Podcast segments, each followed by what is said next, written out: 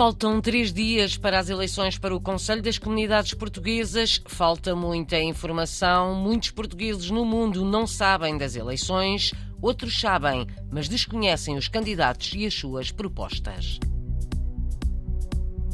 O Conselho das Comunidades Portuguesas não devia depender do governo, é a opinião da ex-secretária de Estado Manuela Aguiar, considerada a mãe do CCP.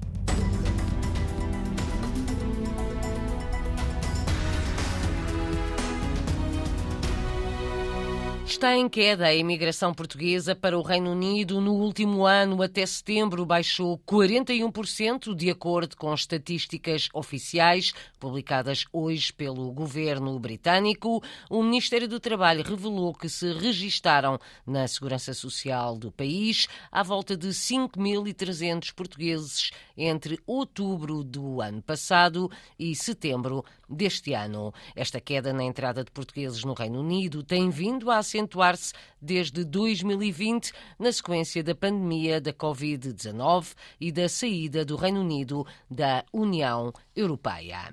Faltam Três dias para as eleições para o Conselho das Comunidades Portuguesas. São três as listas candidatas no Reino Unido e República da Irlanda. Deverão ser eleitos seis conselheiros. António Cunha recandidata-se ao cargo, tem 58 anos e é empresário no setor da restauração em Londres. Outro cabeça de lista e estreante é Jorge Cesabo reformado de 69 anos, fundou a Associação da Cultura Portuguesa em Wrexham, no país de Gales. Outro candidato é o empresário Pedro Xavier, 46 anos, figura conhecida na comunidade pelo ativismo e voluntariado. Na Suíça há duas listas de candidatos a conselheiros das comunidades portuguesas e são cinco os lugares disponíveis, mas tem faltado muita informação. Na página online da Comissão Nacional de Eleições não se encontra qualquer informação relativa às candidaturas apresentadas na Suíça. Podem ser encontradas na página do Consulado de Portugal em Zurique, mas Susana Teixeira, uma portuguesa na Suíça, gostava de conhecer os candidatos e as suas propostas.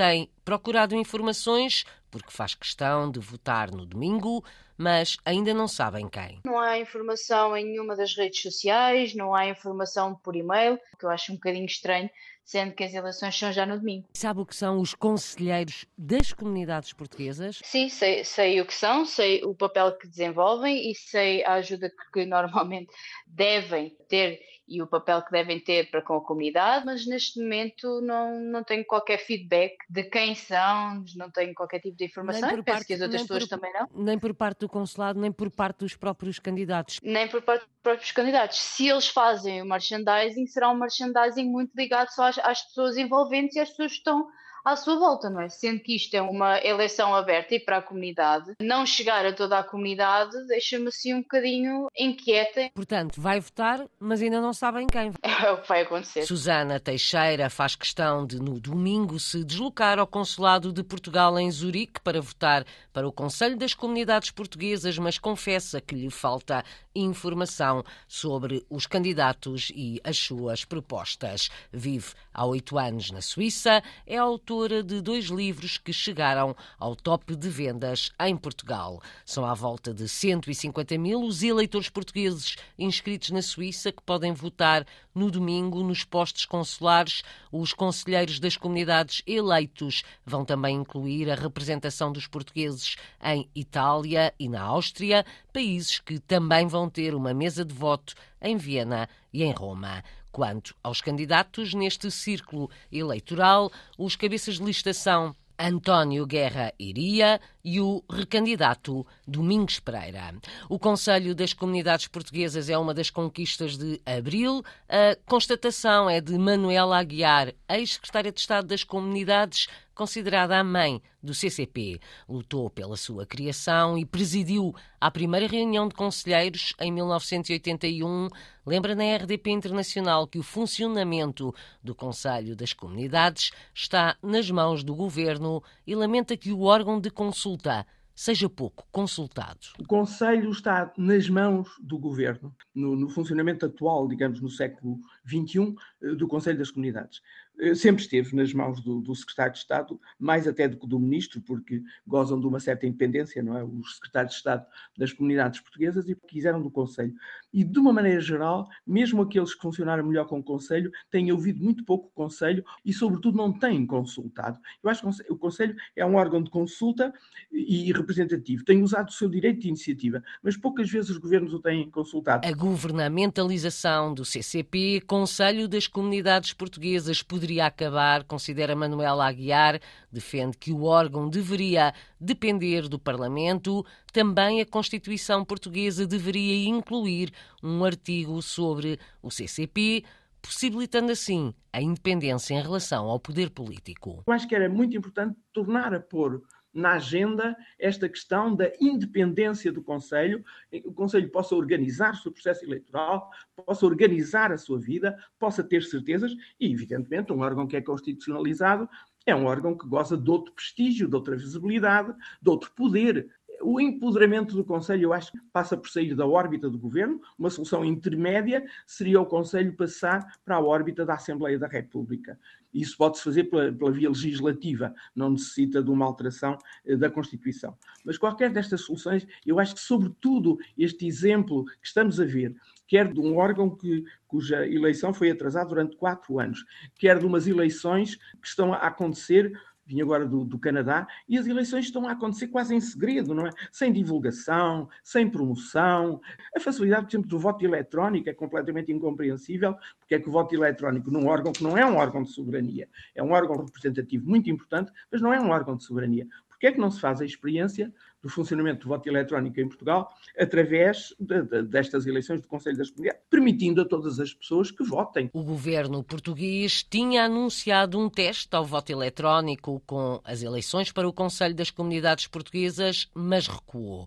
Manuela Aguiar ex-secretária de Estado da Imigração e das Comunidades Portuguesas na década de 80, é considerada a mãe do Conselho das Comunidades. Recentemente publicou um livro sobre o tema. Manuela Aguiar é hoje a convidada do programa Câmara dos Representantes com a jornalista Paula Machado para ouvir aqui na RDP Internacional logo depois das notícias das sete da tarde. Foi uma surpresa a vitória da extrema-direita nas eleições dos Países Baixos, mas tudo indica que terá de ser formada uma coligação de vários partidos, o que implica muitas negociações. Tiago Soares, único candidato a conselheiro das comunidades portuguesas no país, está na expectativa para ver que governo vai sair destas eleições conta que o resultado apanhou todos de surpresa. Foi uma, uma grande surpresa para todos, inclusivamente para os próprios holandeses, que ainda se estão a, a recompor. Para quem é imigrante e residente na, nos Países Baixos, é algo que ainda não tínhamos visto. Estamos expectantes. No entanto, uh, o que a democracia holandesa nos ensinou até agora é que uh, o processo de negociação de um governo pode ser muito longo, pode dar muitas voltas e é ainda um pouco cedo para saber qual é que vai ser o, o, resultado final em termos de governo. Tiago Soares vive há seis anos nos Países Baixos. O resultado das eleições de ontem, com a vitória da extrema-direita, foi uma surpresa. O mesmo diz Fernando Pascoal dos Santos, investigador e professor de Ciências da Computação na Universidade de Amsterdão.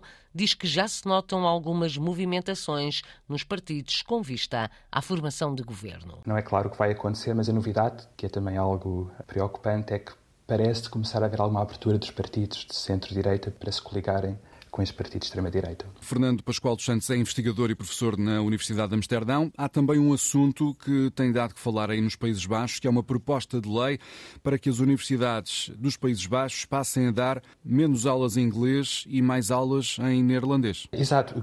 De certa forma está muito ligado também ao resultado das eleições. Isso foi uma proposta ainda do anterior eh, governo. A proposta é que, pelo menos ao nível de licenciatura, dois terços dos programas sejam lecionados em holandês.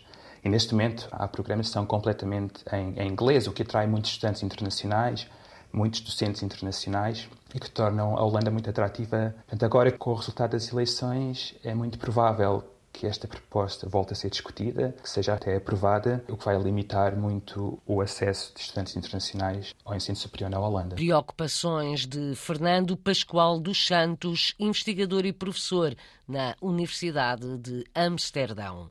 No Luxemburgo, amanhã vai ouvir-se a voz de Sara Correia, uma das mais premiadas vozes do fado português dos últimos tempos. Sara Correia vai atuar no âmbito do Festival de Músicas do Mundo, no Centro Cultural Trifion Esternac, às oito da noite de amanhã.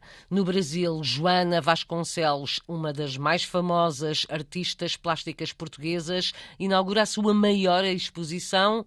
Extravagâncias está patente a partir de hoje em Curitiba, no Museu Oscar Niemeyer, um museu de arte contemporânea internacional.